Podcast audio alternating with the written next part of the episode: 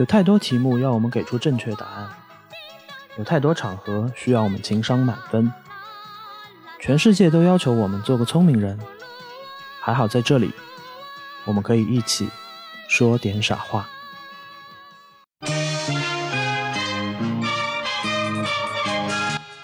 这个梗后来被咱们的那个小品演员陈佩斯给偷师了。他后来呢，在自己的这个小品当中啊，给那个他的好搭档朱时茂变出了好几个老婆。前钱云达老先生自己把整个整部电影当中所有的台词都给记住了，就是背下来了对他，他作为一个导演，把整部电影所有的台词他都记下来了，分秒不差。那猫和老鼠已经都快也也快将近一百年了吧？那那咱们今天看不是觉得还是很好玩吗？太爷爷可以跟小孙女一起看，那我们《天书奇谈》为什么不能这样呢？给了什么吴京，给了黄晓明，给了 baby，给了唐嫣，就是给了好多这种明星大腕打电话。那些明星大腕可能也有人就说这个电影是他们小时候经常看，他们也是很愿意去为这个电影再做一些宣传。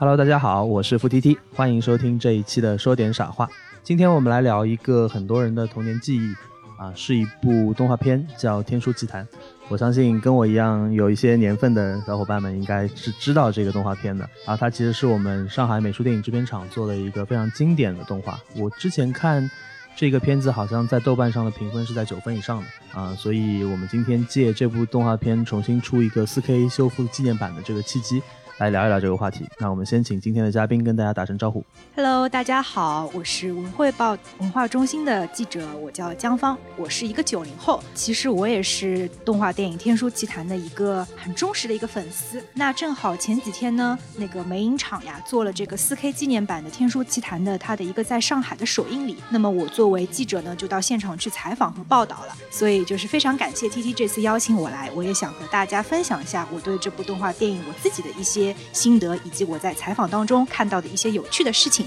啊，我们小张到底是媒体从业者啊，就是说话就滴水不漏、娓娓道来的。今天还是嗯，想跟大家借这个机会来聊一聊吧，因为很多的朋友，不管你是哪个代际出生的，我相信或多或少会听过这个，但不是每每一个人可能都会了解，嗯或甚至会看过这部动画片。然后我因为录这期节目，还临了在那个视频网站上找出来老版本重新看了一下。嗯、先问问小江，就是嗯你、你刚说你九零后嘛，对吧对？九零后其实对于这部动画片来说，应该按理说应该是不太了解的。你是什么机缘第一次接触到《天书奇谭》这部动画片呢？其实我可能在小时候并没有看过这部动画电影，然后我的话也是因为一个采访的契机，就是二零一八年的时候呢，当时有一个上海夏季音乐节，当时梅影厂和上海交响乐团，呃，他们一起联合出品了一场电影交响音乐会。当时呢，就是由上海交响乐团在一个音乐厅里面，他们在台下面演奏，然后舞台上方的这个大屏幕上面呢，就会演这部电影。就像很多人提到《西游记》的时候，第一反应就是那个云宫迅音，对吧？嗯，对。那你当时你还记得是哪首曲子吗？他们不是演哪一首曲子，他们就是整个把整个的配乐都演下来了，因为它啊整部、从头到尾的演啊对对，因为他整部电影就是它是有一个从头到尾的配乐的嘛。那我相信可能看过这部电影的朋友们会有印象，就他一开始不是有那种香炉，香炉里面它会有那种咻咻咻，就那一些很奇幻的那种声音。然后呢，在一些关键的场合呢，都会有那种很动人的配乐。史前电子乐。对，史前电子乐很先锋，就我们现在回头来看会觉得很先锋。那当时在那个环境里面，就是交响乐团他们从电影开始的第一分钟到最后一分钟，把整个的这个配乐全部都演奏下来了。这是你在现场第一次看到这个动画片。这是我第一次看这部电影，而且我第一次看这这部电影就是以这样一种交响电影音乐会的方式。当时感受怎么样？嗯，首先我觉得，因为它毕竟是一场交响电影音乐会嘛，我可能会从音乐上面比较有最直观的感受。我就觉得吴英巨老先生他做的这个电影的配乐实在是非常非常的特别，然后他的这个音乐呢，结合了这种那个西方的一些交响乐和中国的这种民乐，然后呢，同时也有一些就像你刚刚说到的一些很先锋的这种电子音乐的这种成分就。音效嘛，吧对音效，所以然后结合这个整个电影的这个画面，就是觉得还很生动，然后也是很贴合的。还有呢，就是我第一次看这个电影，我觉得它竟然是没有给我那种很有年代感的感觉。我觉得它当中很多的这种好玩的、逗趣的这种场景，让我觉得，就我作为一个九零后，我现在看起来也会觉得它还是很有生命力的。这次去看的是一个4 K 的修复版、是啊，你给我们讲讲这次你的感受怎么样吧？有什么差别？就是后来我在这场交响电影音乐会以后呢，我其实也在那种视频网站上看到八十年代的那种最原始的那个电影。对我这次看的就嗯是它的那个颗粒感会比较明显，然后是那个音效还是有点这种沙沙沙的这种声响的啊。是，但是呢，就是说这次经过他们美影厂的那个4 K 修复以后呀，你在电影院里面看，首先呢，从画面上说啊，它这个动画的这个颜色色的质感，它会变得更加的鲜艳，然后以前的那种噪点其实基本上就没有了。然后呢，声音上的话，那种沙沙沙，就是沙哑的那种粗糙的声音也没有了。然后非常重要的一点是，那个《天书奇谭》当中那些配音演员，其实给我们留下了很深刻的印象嘛。这次四 K 修复版把配音演员的这种原汁原味的灵动的这种声音都保留下来了。在定了找小江来聊之前，听到了小道消息，说小江在现场泪奔了好几次，是吧？嗯，你给我们讲讲，这怎么 看个动画片能哭成这样啊？你的哭点在哪里啊？哎，是这样，就是那天我看了那个首映礼，其实没有哭好多次，但是有一次就是有一个哭点，我觉得就是就是印象特别深。然后我相信不是我一个人的哭点，可能是好多好多人的哭点。就是员、嗯员工被带走的时候，对对对，这个点真的是多少人可能就是留下的一个遗憾吧。因为我觉得他为什么怎么会让我哭，我觉得离不开丁建华老师他的这个配音。就是我们大家回忆一下他当时说的那一声“师傅，师傅”，就我觉得这个他这个师傅的声音真的是说的实在是太动情了。就太有感染力了，所以我当时就是听到他这个配音的时候，我就一下子就眼泪就这样流下来了。而且他的那个对他来说像精神导师一样的员工被抓走了嘛，然后我的心中可能也就是生出了和诞生一样的情。呃，我们前面就聊了这个四 K 修复的事情嘛。那我们先给不太了解《天书奇谭》这部动画片的朋友来讲一讲，可能大家最关心的它的故事的部分。当时看这个故事的时候，我觉得是很有意思的。有意思的点是什么呢？就是这其实是一个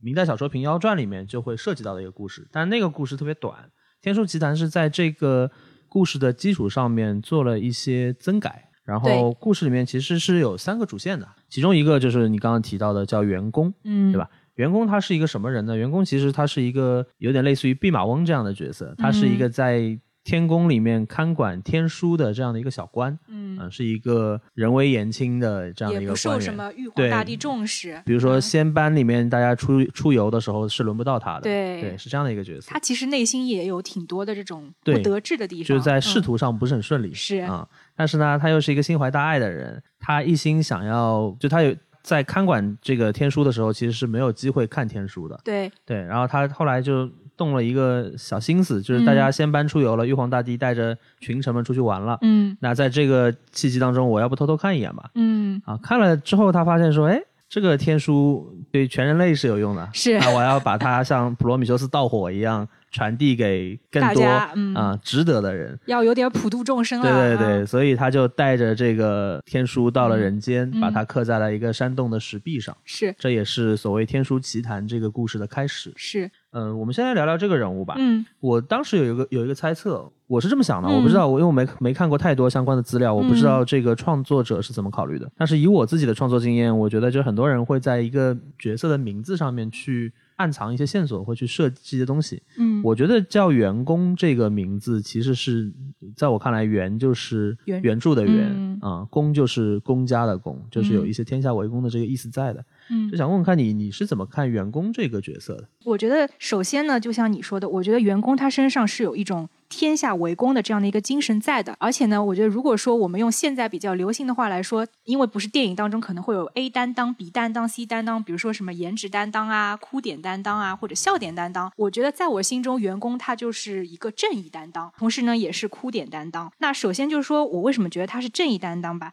因为他确实是一个。嗯，就是说，他虽然忍受着天界对他这样的一个偏见，但是呢，他自己是不甘心就这样被安排的，所以呢，他后来的话就把这个天书偷偷传授给了他的徒弟诞生，而且呢，他是一直教导他的这个徒弟诞生要一心向善，然后呢，要拯救这个老百姓于水火当中嘛，就是给他传递了这样的很多这种向善的一些理念。所以我觉得员工就是这样一个天下为公的，然后深藏功与名的这样的一个人。这个除了是正义担当呢，我觉得他也是这部电影当中的泪点担当。当，就是他在片尾的时候还是虽然说有经过他自己的一些努力，但是他最后还是被那种天兵天将给带走了。他的徒儿诞生也是非常非常的伤心。嗯，我相信和我一样，就是很多的这种影迷看到这一幕的时候也会觉得很意难平。然后其实他也是挺虐粉的嘛。我跟你讲个小细节，我觉得蛮有意思的，嗯就是因为员工就天兵天将要来质问他或者要来抓他的时候，嗯，一般都是雷公电母开道。哎，对他们还会出来了两次，敲锣打鼓，敲锣打鼓，然后刚开始就是雷公劈一道雷，电母放个电，对。然后就像我们经常 开玩笑说，就是渣男发誓，然后啪一个雷打到门口，啊，就是代表上上苍劈死你。对对对，就是有一有一个这感觉，我、我嗯当时看到这个是、是笑的，虽然这个嗯其实接下去要展开的情节其实是嗯比较紧张，甚至会有一点悲情。对，就是我觉得是这样，就前一秒我们可能还哈哈大笑，但嗯是没想到后面我们突然就哇哇大哭了，嗯就是这么几秒钟之间就这样有一个转折。我在看到员工这个角色设定的时候，说实话，确实一直想到孙悟空，尤其是在嗯天宫，就是那个比如说当弼马温的时候的那个孙悟空，大闹天宫之前的戏份。嗯但是他们两个人对我来说会有一些差别，就是说孙悟空他其实其实我们解读他更多的还是从一种反抗的一种追求自由的角度去解读的，而员工呢，我们更多的会觉得说他其实更沉重一点，他肩负着更多的使命，或者说他自我驱动其实是使命驱动的。是，呃，如果我们不去深究说你为什么要把一个天上的天书去普惠给人间、传递给人间这个动机的话，嗯嗯至少你会觉得他是一个很有人格力量的人。对，我相信在当时去设定这样一个角色的时候，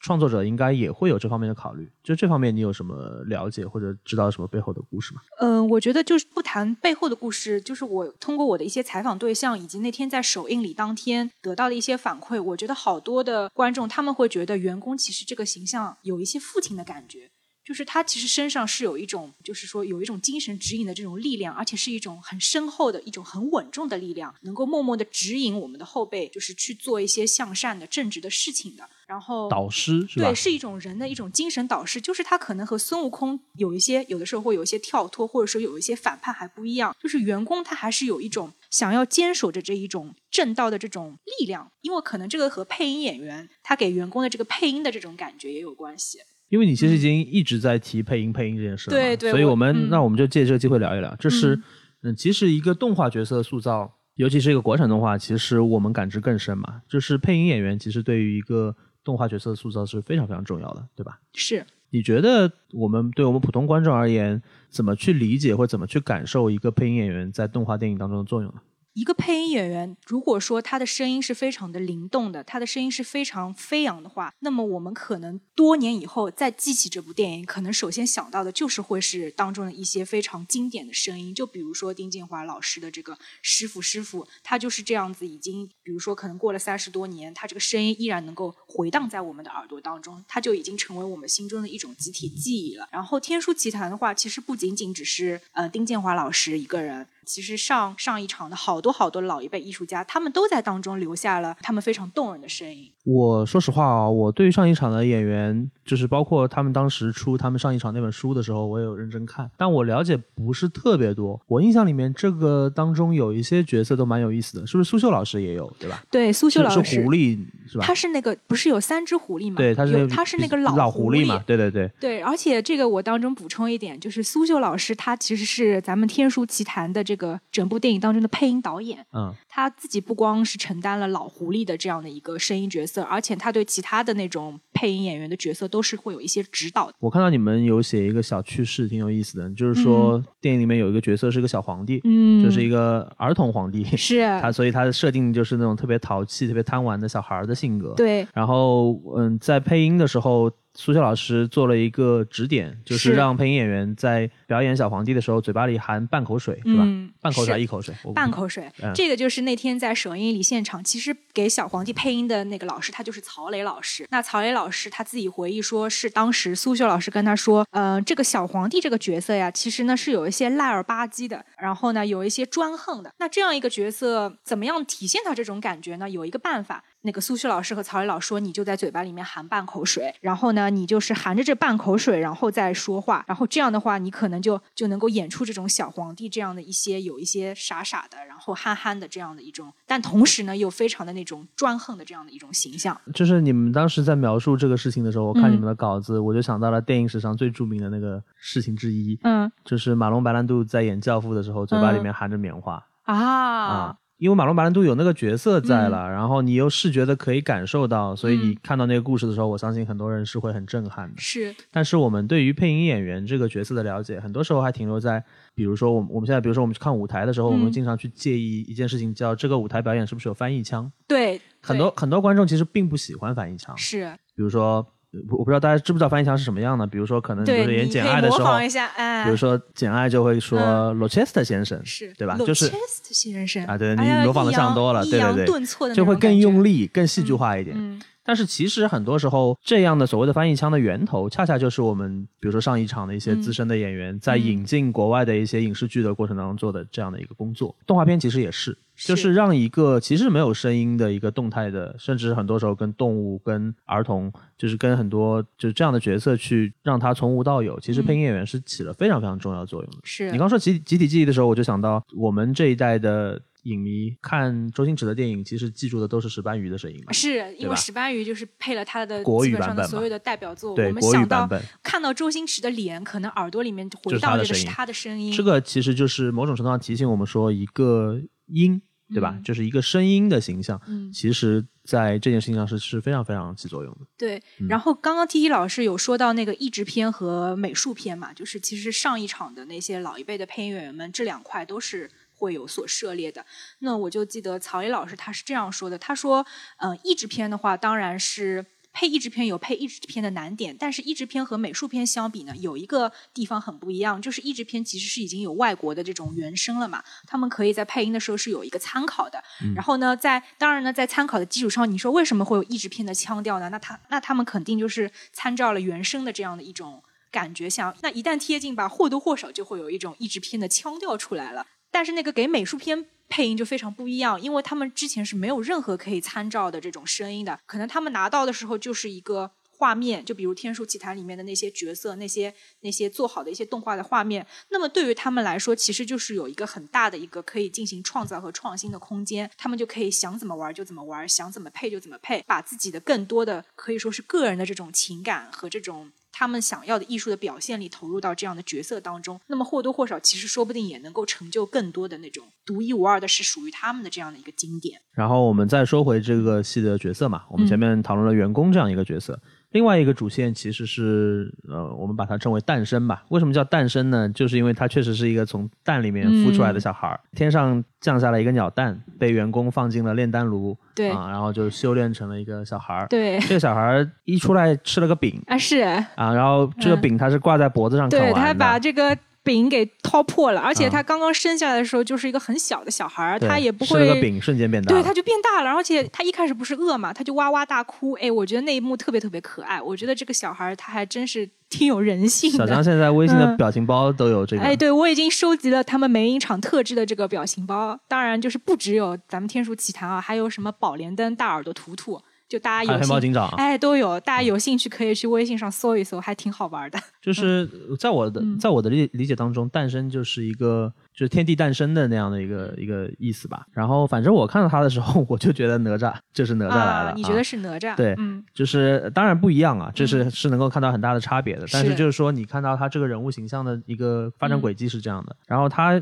在天书这件事情上跟员工有一个交汇，就员工觉得他自己在这个人间留下的天书，最终还是会被玉皇大帝给收回去的。嗯所以他就要求诞生用量子波动速读的方法，是那一幕，我相信好多人印象也特别特别深刻吧。这个天书给背下来。是从此以后就相当于他继承了这个天书，或者继承了员工的衣钵和遗志，然后他就去做在人间扶造危福于民。扶危救困的事情了。他是一个这样的角色。那你是怎么来看诞生这样的一个线索和这样的一个人物设定的？就是你刚刚也说到了他那个量子力学记记记天书的那个场面，我觉得这个真的是应该是电影，如果这部电影有十大名场面，那我觉得它能排前五，嗯因为我觉得那个画面实在是太好玩了。而且我们知道这个电影其实它是上世纪八十年代拍的嘛，然后但是我看那一幕的时候，我觉得就有一种穿越感，我就觉得好像就是近未来或者以后的这种科幻片里面才会有的这样的一个场景，而且那个配乐也特别的有那种科幻的感觉，就是有那种。电子那种音效，然后屏幕上面出现了好多天书的那种文书，然后那个咱们小诞生这样眼睛一闭，嘿，咻咻咻，然后这些东西就全部都刻到他脑脑子里面去了。然后我就觉得这个首先喜欢他们就喜欢他聪明嘛，然后那个正义的一面，我想其实不用多说，就是大家如果看电影的话，一定知道那个诞生他是做了哪一些事情，就比如说后面有一些贪官搜刮民脂民膏，那咱们诞生就使用了他的法术，把这些老百姓们本来就应该属于老百姓的东西都还给他们了，就是这样的正义的一些部分，我觉得其实不需要赘述。那我觉得其实还有一个打动我的一个点，他在刚刚生下来的时候不是吃饼嘛，他是问老婆婆那个要一个饼，然后他把这个饼吃完以后，他就长大了，他就从一个不会说话的新生儿变成了一个小少年。吃完饼以后呢，他还给那个老婆婆做了一个像是作揖一样的一个动作嘛。就是我觉得这个小孩儿不仅正义，他为人处事的细节上也特别有礼貌，情商还挺高的。哎，对，就是这些小细小细节让我觉得这个形人人物形象，它是首先它是鲜活的、生动的，而且呢也有这种中华传统的文化当中的一些仁义礼智信的部分，都在他身上通过这些小小的细节都体现出来了。所以我觉得可能我作为一个九零后，我跟他是有这种情感上的这种链接点的，我觉得很我我能够跟他共情。啊、这个蛮奇妙的，我倒没有从自己的代入这件事情上，嗯可能因为在我的看的过程当中，始终觉得他是个小孩儿吧，嗯就是我没有从这种角度去代入。嗯那你说的这个，我觉得蛮有意思的。呃，我们前面聊了两个正面角色嘛，对吧？嗯员员工和诞生，嗯那我我们知道，就是一部比较成功的呃一个比较成功的故事吧，但是它其实会涉及到很多干扰和扰乱的因素。是啊，没动画片没有嗯太穷凶极恶的坏人，也不会讨论太深刻复杂的人性，但是肯定是要有一些反派角色的，对可爱又迷人的反派角色对，可爱又迷人的反派火箭队嘛。对，然后这个里面有很重要的一部分的嗯这个是三个狐狸精，对对吧？对这，三个狐狸精，他们一开始就是三只狐狸，嗯当然也比较精了，但是还没有成精。然后呢，他们摸到了员工所在的那个仙洞，在仙洞里面掏到了三颗仙丹，偷吃了仙丹之后变成人了。呗。嗯，然后我觉得这个三个狐狸的设定很有意思啊。嗯前面我们讲到了那个苏秀老师配音的是一只老狐狸，老狐狸是一个对其实是一个老婆子或者老巫婆的这样的一个呃形象。是然后呢，有一个比较年轻的母狐狸精，狐妹子嘛，对你也可以叫她就是典型的狐狸精。对，典型的三打白骨精里 的那个狐种狐狸精对，嗯。然后还有一个呢是傻儿子，嗯。地主家的傻儿哎，子。他人气你别说挺很高因为我在看首映礼的时候，他贡献了很多搞笑场面，然后啊大家的笑声也都是特别多的。对，所以就是我觉得特别有意思的点是三只狐狸精的设定，然后非常典型的我们嗯。对于成精的这种想象。嗯你你了解这些形象背后的创作故事吗？他们当时为什么嗯会去做这样的三只狐狸精的形象？就其实啊，这三只狐狸的形象，他们特别典型啊，他们其实是深受中国传统的这个戏曲的影响的。那我们可以首先从他们的这个三只狐狸的样子上来说吧。那个苏修老师配音的这个老婆子狐狸啊，大家可以注意到，她不是脸上有那个很浓重的八字黑眼圈嘛？然后她这个八字黑眼圈的下方其实是配一张特别特别惨白的脸。那其实这是什么呢？这就是非常典型的这个老旦的扮相。然后这一看你就知道，他这个角色肯定是一个老奸巨猾的，是一个心术非常不正的，然后也是一个诡计多端的这样的一个形象。那么我们再说另外一个女性的这个形象，就是那个就是那个长得特别漂亮的狐狸精。我觉得她呢，就是首先就是我们这部电影当中的颜值担当，因为她确实很美。嗯，她的话是有一双迷人的这个桃花眼，然后呢，而且呢那个脸还带痣，哎，对，还带痣，然后还有一还那个她的那个脸颊就是粉扑子脸颊嘛，水粉脸颊。然后呢，她这个样子啊，就是非常的娇媚，就是你看她出现的时候，她这个眼神都是顾盼生辉的。然后那个兰花指这样一翘，就是电影里面其实好多个男性角色都被他迷得 神魂颠倒，从一开始的那个寺庙里面，对，到后面的一些那些个别的贪官污吏嘛，就是看到他都魂不守舍了，就是眼珠子都都已经那个滴溜滴溜都转的这种七荤八素了，所以就是这是一个非常有魅力、万人迷的角色。那还有一个角色呢，就是那个书生狐狸，也就是那个 T T 老师口中的那个傻儿子狐狸。呃，那天在首映礼上呢，其他的几位主创老师说他还有一个名字叫阿拐，我觉得啊也很形象，因为他不是是只有一条腿嘛，他就在那边跳吧跳吧。他在偷吃那个对弹药逃走的时候被压断了一条腿。，对，所以他就是真的就是叫阿拐了。然后他呢也是这部当这部电影当中的那个搞笑担当，因为他就是经常在坏人的团队当中坏了他们的好事儿嘛，经常出岔子、出幺蛾子，然后呢又特别贪吃。然后他这个形象其实也是从那个戏曲当中是有一些借鉴的，就是他那个眼睛和鼻子当中，大家可以注意一下，是一个豆腐块的这样的一个形状。其实呢，他就是一个很典典型的一个丑角的这样的一个脸谱化的一个形象，所以他在这个电影当中也贡献了很多好玩的笑点。你刚才说到这个部分了，那我们知道这个电影当中还有一部分的所谓的扰乱因素是来自于这个人间的官员序列，比如说好几个呢，对，它是有一个官职由下而上的这样的一个出场顺序的。是刚开始出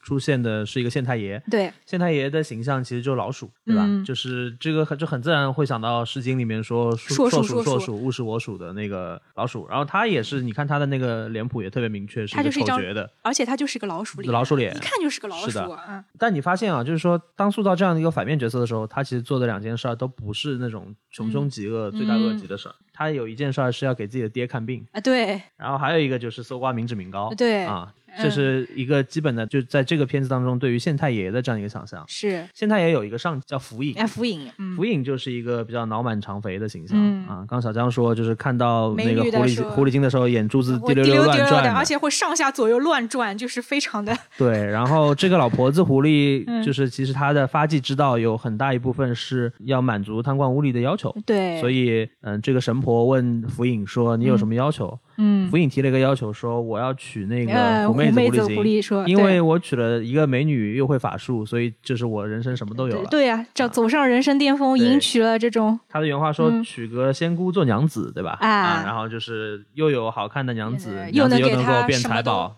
对，然后我觉得这个就是他的设定。再往上的设定，那当然皇帝嘛，我们前面也讲到了，嗯是一个不谙世事的，看上去可能只有十岁以下年龄的这样的一个小皇帝。然后他的那个人物形象，嗯我不知道你有没有留心，他当中嗯有一段时间他们在那边追逐。跑闹的时候，嗯他其实是那种没有对没有什么脚的那种泥娃娃的形象他，像一个木偶一样。他的性格就是那种不谙世事，只知道嗯玩乐的。嗯啊，有一种说啊，你们给我变个法术，我想看好玩的事儿。对然后老婆就给他变了一个驱虎吞人的这样的一个事儿。对，挺挺挺可怕的，就是对，但是其实又挺典型的。然后很多人会觉得，就是往深里想，可能就是所谓的苛政猛于虎的这样的一个隐喻吧。所以我不知道你有没有了解，他们在嗯创设这些角色和人物的时候，为什么会从这些角度去塑造官员的这样的一个形象？就是首先我们要知道，因为《天书奇谭》它它的这个创作背景，它其实是根据明代的这个民间传说和市井典故整合而成的，就是说糅合了可能很多我们民间文化当中的一些形象，然后经过了一些艺术设计和美术加工以后，嗯，塑造出了这样的几个人物，而且你会觉得好像似曾相识，但同时呢，可能就是说不一定对应得上，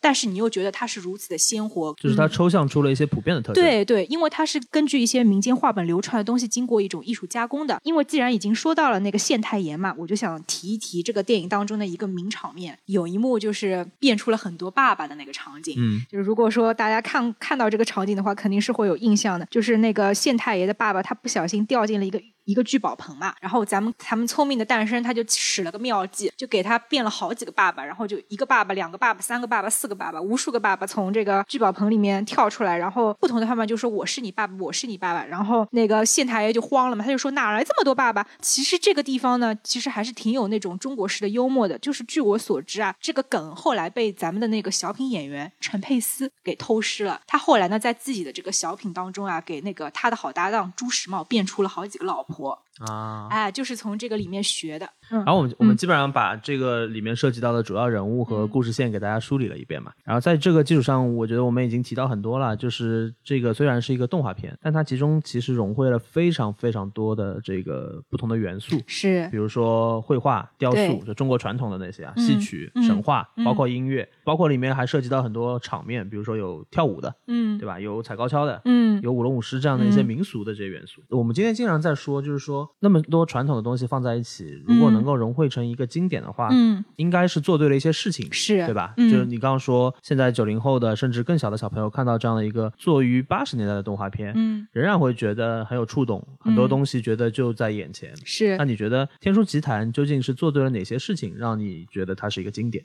呃，首先我觉得是这样的，就是说我们这个老的动画片当中，回过头来觉得它很经典，肯定是为它最直观的感觉，就肯定是它做的很精致和很精美。那么《天书奇谭》呢，它其实有一个美誉，就是它是中华传统优秀文化的集大成者。那首先我们从最直观的感受来说，它对于这个传统文化当中的一些细节的这种引用和纳入，它其实是非常讲究和考究的。它不是那种就是说随便找一些元素就把它拼贴上去，而是做了这种很细致的这样的一种融合和再加工。就比如说，它这个电影当中啊，有好多的这种山水画的这种绘画风格，在山水画的这种风格上面呢，它融合了这种工艺美术这种绘画式的场景构成。比如说，还有一些这种园林的建筑呀，这种瓷器呀，以及这种家具啊，就你仔细看，其实它都是能够从我们的历史当中的原件当中找到出处的。包括三只狐狸的这种形象呀，以及这种官员啊，这种像老鼠一样的这种形象，和小皇帝有点像那种木偶的那种人物的这种形象，其实呢，都是也是从我们的这种戏曲的这种人物造型当中能够得到灵感的。嗯，《天书奇谭》它的这个画风也是非常的细腻的，就我们都一直提到说它是有受到这种无门画派的这个影响。如果说你随便的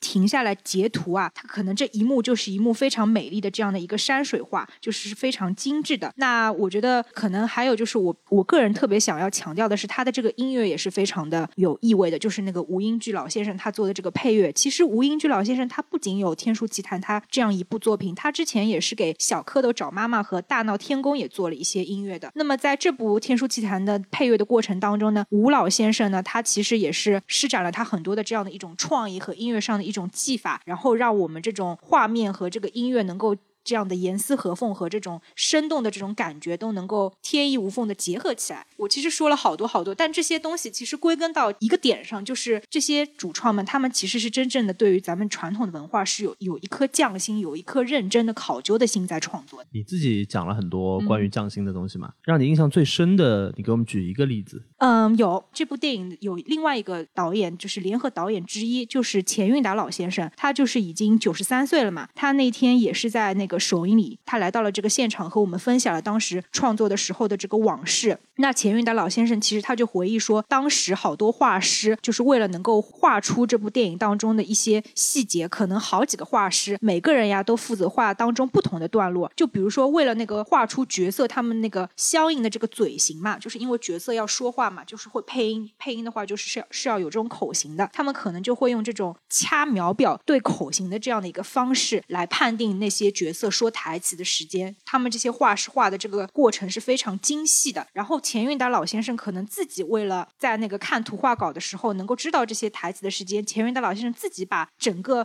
整部电影当中所有的台词都给记住了，就是背下来了。对他，他作为一个导演，把整部电影所有的台词他都记下来了，分秒不差。那这样的话，他就可以在动画师的那些呃画稿上面就能够核对这个口型对不对啊，或者说这个表情对不对。其就是用我们今天的话说，其实逐帧做出了一个时间轴。对，而且任何就比如说从导演到画师，就是他们每个人心里都是清清楚楚的。我们现在其实不光是动画片，其实我们现在经常会讨论说嗯怀旧。我们发现，我们每到一段时间就要去怀旧，嗯每到一段时间就怀旧。嗯不同的时间点、不同的契机，怀的旧不一样。就某种程度上说，怀旧总会在某一个特定的时刻成为一种流行，嗯对吧？就成为一种新的流行。嗯所以其实我们现在也能感受到，我们过去的一些经典的动画片啊，包括美影厂、上一厂的一些经典作品，嗯、现在会被很多年轻人拿出来重新说、重新讨论。嗯、你觉得现在，比如说嗯像《天书奇谭》这样的电影，在年轻人当中算流行吗？我不知道，就是和我一样的九零后是不是很流行？但是据我所知，好多八零后，包括 T T 老师，你是很喜欢的嘛？就是还有一些可能就是八零后的这些观众，但是八零后不算很喜欢的年轻人了呀，也是年没有，只要心年轻，永远就会年轻。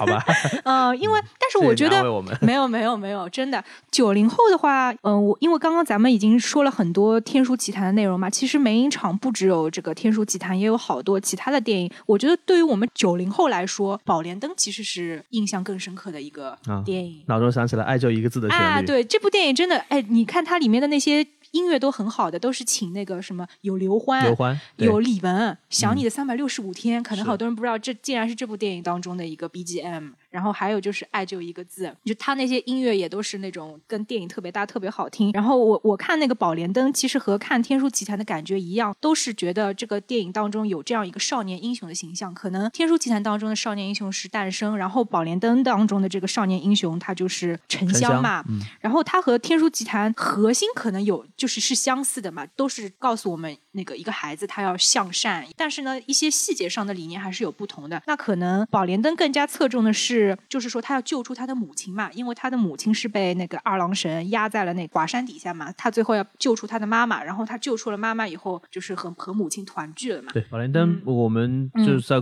古典的这个戏文当中叫嗯沉香救母嘛。对，是是是，对。然后我我觉得，反正《宝莲灯》当时也是对我的影影响还挺深远的。我记得我小时候买了碟片，我就经常时不时要拿出来重温嘛。然后和那个《宝莲灯》还有《天书奇谭》一样，另外还有一个少年英雄的形象，那我觉得更更是那个可能不同代际的人大家都知道，就是哪吒闹哪吒嗯闹海中、哪吒，因为近两年也有其他的那种动画电影，就比如《魔童降世》，之前还有一个赛博朋克的哪吒。啊，对，啊就是我们好几个这两年哪吒了有一个嗯哪吒特别火嘛，对对就是那个垮垮的、痞痞的哎，那个个是一个痞痞的，就是对魔童包括跟那个 CP 是吧？啊，敖丙，敖丙的那个，啊对他的那个 CP，就是这是这两年那个咱们就是说新的那个新一代的动画从业者重新对于这个经典的传统人物 IP 进行了很多嗯、呃再挖掘和再创作。但我想说，梅影厂的就是那个他们那个版本的那个哪吒闹海，是我心中永远的神。就是嗯，你你也可以展给我们展开嗯讲讲，因为这个就对于哪吒闹海，我的嗯熟悉程度要远远大于天书奇谭。啊，就是我可以说，我在我嗯成长的过程当中，虽然不会有意的去寻找来看，但是嗯电视上放到啊，或者在其他的地方看到片段啊，无数次。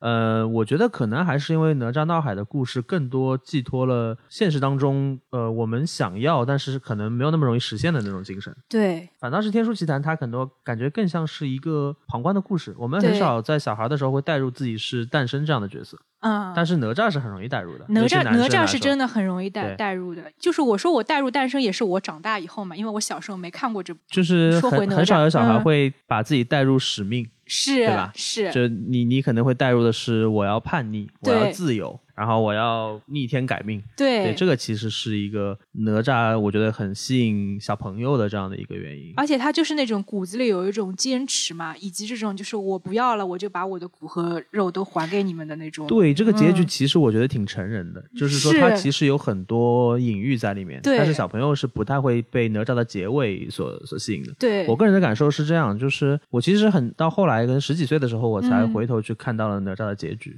嗯就在我一直在我的印象当中，嗯哪吒就停留在抽龙筋扒龙皮的那个嗯阶段，我觉得这个故事就结束了。是我觉得这就是一个小孩儿对于哪吒的想象。想象了，但是你长大以后可能看到的是哪吒并不是一个这样的故事，是对吧？对我包括我们嗯前面聊到美影厂的很多其他的，我们用我们今天的话说叫 IP 吧，非常火，黑猫警长，还有那个我为歌狂，对啊，你说你说起来这个也是 美影厂啊，也是美影厂呀。其实我们的童年记忆好多好多都是美影厂的，不光有这种中华的传统文化的，也有这种体现当代的这种我们的这种生活的校园故事的嘛。嗯你看当年不是大家都在争谁喜欢楚天歌，谁喜欢叶枫，这俩二选一还挺难的，对不对？各有风格啊。我还是对音乐比较熟悉啊嗯胡彦斌嘛，对对对，里有面那个梦好甜蜜，有梦好甜蜜，还有那个他们那个主题曲《我的舞台的舞台》。嗯哎，那楚天歌和叶枫你会选谁？我谁都不会选，你是谁都不会个直男选。啊？好的好的，OK，那 嗯，你会选谁呢？都要吧。啊，成年人小朋友选择，对小朋友才嗯做选择，是成年人说是我都要。是，啊，嗯不过不过你没有说这个之前，我确实我我已经忘了，我为嗯歌狂也是美影厂。对呀、其实他嗯们做了很多的这种，然后后来当然那个我为歌狂也出了一个新版嘛，就是现在不是在嗯推二嘛？对，也在出新的一些东西。是是是，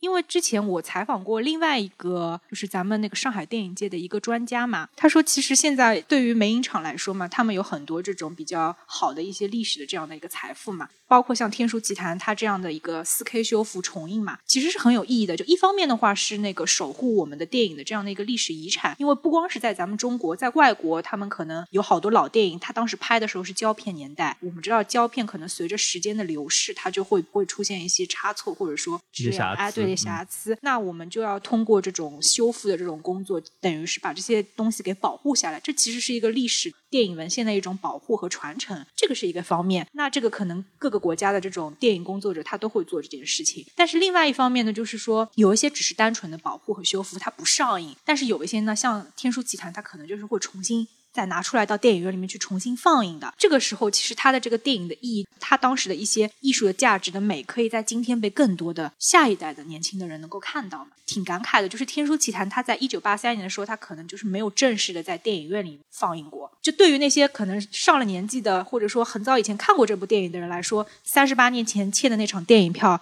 这次可以补上了。那对于可能完全从来都没有看过这部电影的人来说，就不妨也把它当做是一部新的电影。可能你会在这个电影当中也能找到今天还能够感动你的一些点。然后我相信，哎，比如说老的这种观众和新的这种观众，他们今天同样的坐在这个电影院里面看到的这种，比如说一些情怀上或者感知上的东西是能够共通的，能够触及到他们的内心的。其实，在某种意义上，也是完成了一种文化的这种精神的这样的一种传承。我我了解到，就其实当时有这个想法要拍《天书奇谭》这样一部动画电影的时候，呃，一开始是说英国的 BBC 是准备一起合作参与的。后来因为一些原因吧，最后撤资了，然后变成了我们独挑大梁来做这样一个片子。对这个其实有一点，这让我联想到这这些年我们会讨论的一个话题，嗯叫做民族动画。对就比如说，呃，很多国外的动画行业或者电影行业的人嗯对中国动画是有比较高的推崇和认知的。这个认知其中有一个很重要的来源是所谓的水墨动画，对像我们知道的小蝌蚪找妈妈这样的嗯，它在美学风格上是全世界独有的，对或者说是领先其他地方很多的。嗯嗯，对，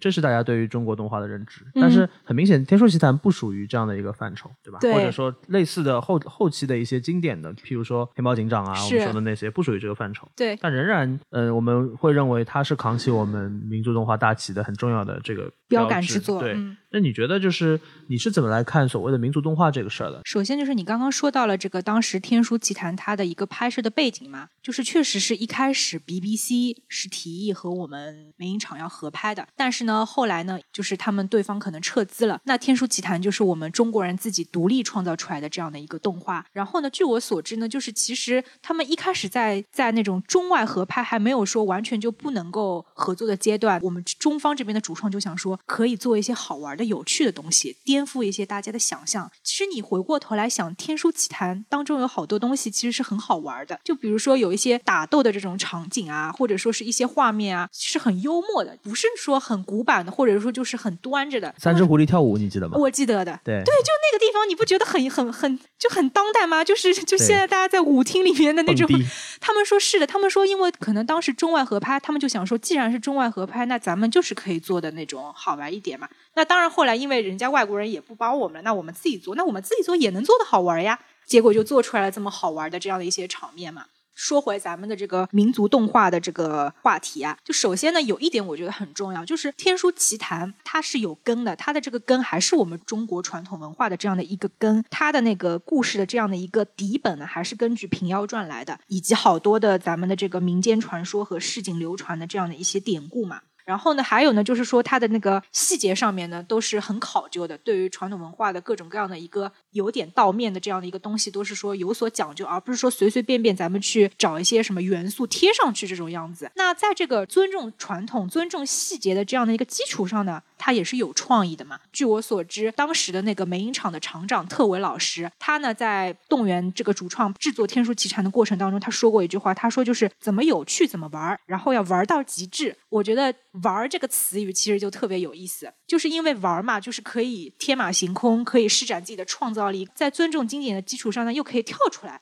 就是有好多这种好玩的这种想法和创意，所以我们看到从导演到那个动画，到那个丁建华老师、曹磊老师他们的一众的上一场的这样的一些配音演员，到我们这个音乐，就是点点滴滴、方方面面，其实他们就是在玩，他们就是开展了这样的一段奇趣美旅程。因为我们后来就是说，学界都说那个《天书奇谭》它这部电影体现了三个特点嘛，奇趣美，就是奇幻的奇，然后趣味的趣，美丽的美嘛。就是我觉得，就是他们通过这样一种，一方面又有匠心，一方面又是一种玩儿玩儿的这样的一种心态，最后做出了这样一部传到今天四十年，将近四十年以后，也依然能够如此有生命力、如此经久不衰的这样的一个经典。我们要升华一下的话，其实它这个电影秉持的理念就是立民族之心，标民族之意。好的，这价值上的，嗯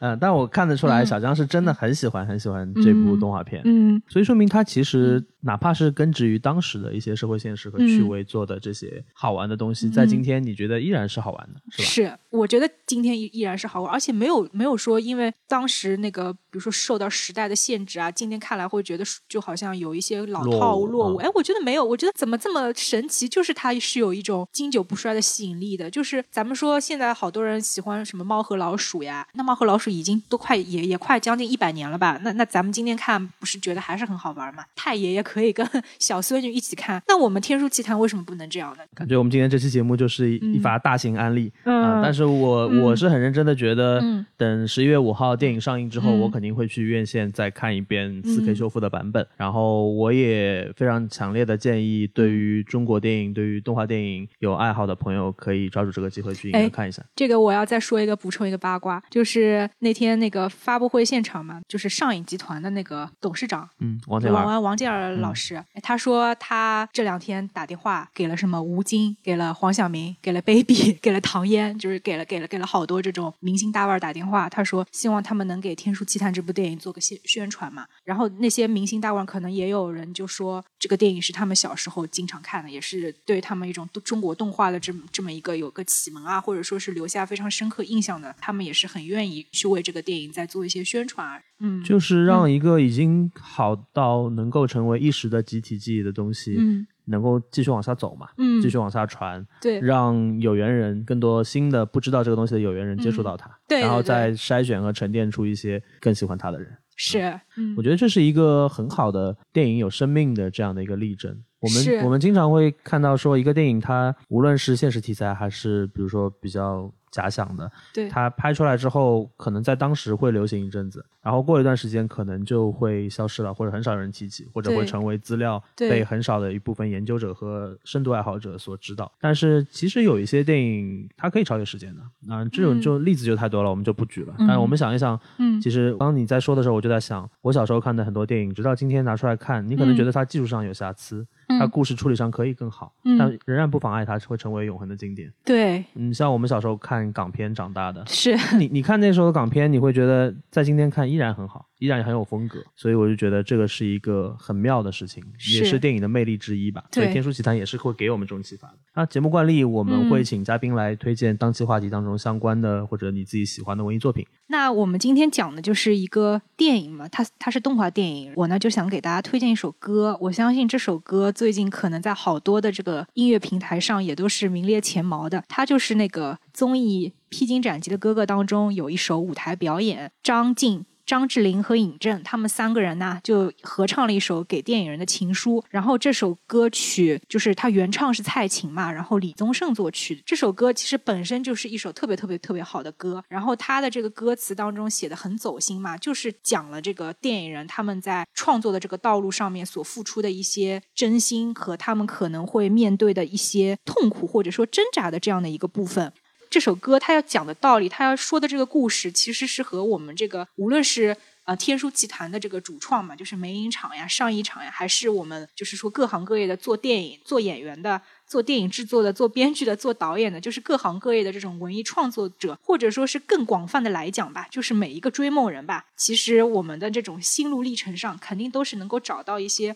共通的这种打动我们的点的嘛。我就说一句歌词吧，它里面就是说：你苦苦的追求永恒，生活却颠簸无常遗憾。嗯，你傻傻的追求完美，却一直给误会、给伤害、给放弃、给责备。我想，其实好多人应该都会经历过这样的一个我是路人过程。对，那个也是一部这样的一个电影，就是千千万万的人可能都会经历过这样的一个过程，但是回过头来再去望、再去回望的话，我觉得可能心中也是还是会有很多感慨的嘛。嗯，我特别同意。这个歌当然是具体的写给电影人的情书嘛，嗯但它其实呃，我们抽离出其中的一些电影要素，其实也是写给每一个刚刚小小强说的追梦人，或者说是奋斗者，嗯呃，在人生历程当中必然会经历的，必然会有共鸣的那些东西。所以在这个意义上，我觉得这个推荐还蛮妙的，好像是我们节目到现在第一次有嘉宾推荐一个音乐，嗯但我觉得还蛮好的。一来很契合今天的这样的一个题目，也是，二来、嗯对，二来就确实会我因为你在说的时候，我脑海里面就在复盘那个旋律嘛啊，然后我会觉得有一点点头皮发麻的这种身体宗盛的这个旋律。确实是嗯写的特别特别能打动人。蔡琴的版本还是很棒的，大家可以去听一下。嗯然后我我们今天这节目可能到时候剪音乐的时候，也可以拿这个作为对啊，片头对啊，你或片尾。们放一些这种音乐的部分，我觉得还挺契合，挺妙的。然后我们今天其实嗯目标或者说野心不大，我们就想来好好的认认真真的拆解和复盘一下《天书奇谭》这一部其实已经是中国影史经典，但是最近又要重上院线的影片。嗯啊，然后在这个过程当中，我们可能会有其中想到的一些点生发出来，来聊一聊。我相信今天聊了一些很感性的部分，但是呢，应该也有很多的线索。希望这些线索可以帮大家在做观影的时候提供一些参考吧。也希望大家借这个机会，可以更多的关注我们自己的国产动画、国产电影，包括一些已经在呃影史上沉淀下来的经典之作。如果能够有这样的作用的话，我相信，嗯、对我们来说也是一件非常开心的事情。那感谢大家收听今天的说点傻话，我们下期再见，拜拜。拜拜，谢谢大家。多少人爱你遗留荧幕的风采，多少人爱你遗世独立的姿态，你永远的童真，赤子的期待，孤房子上的无奈。谁明白你细心隐藏的悲哀？谁了解你褪色脸上的缅怀？你天衣无缝的潇洒，心底的害怕，慢慢渗出了苦苦的追求永恒，生活却颠簸无常，遗憾。你傻傻的追求完美，却一直给误会、给伤害、给放弃、给责备。何悲何爱？何必去愁与苦？何必笑骂恨？人间不过是你寄身之处，银河里才是你灵魂的徜徉地。人间不过是你无心的梦，偶然留下的梦，尘世梦。一身外身，做银亮色的梦。一身外身做梦。